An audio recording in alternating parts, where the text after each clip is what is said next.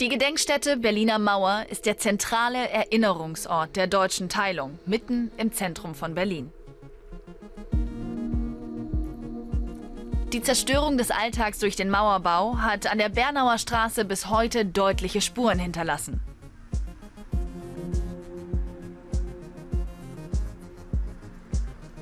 Hier seht ihr das letzte Stück Grenzanlage in seiner Tiefenstaffelung.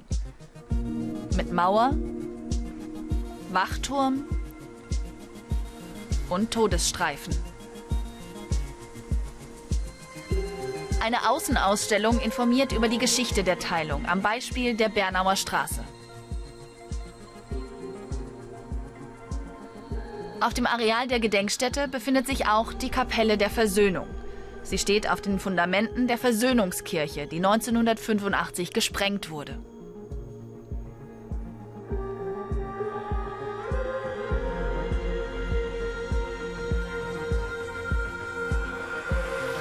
Im Dokumentationszentrum geht es um die politisch-historischen Hintergründe, vom Bau bis zum Fall der Mauer und der Wiedervereinigung. Vom Aussichtsturm habt ihr einen guten Überblick über das gesamte Areal.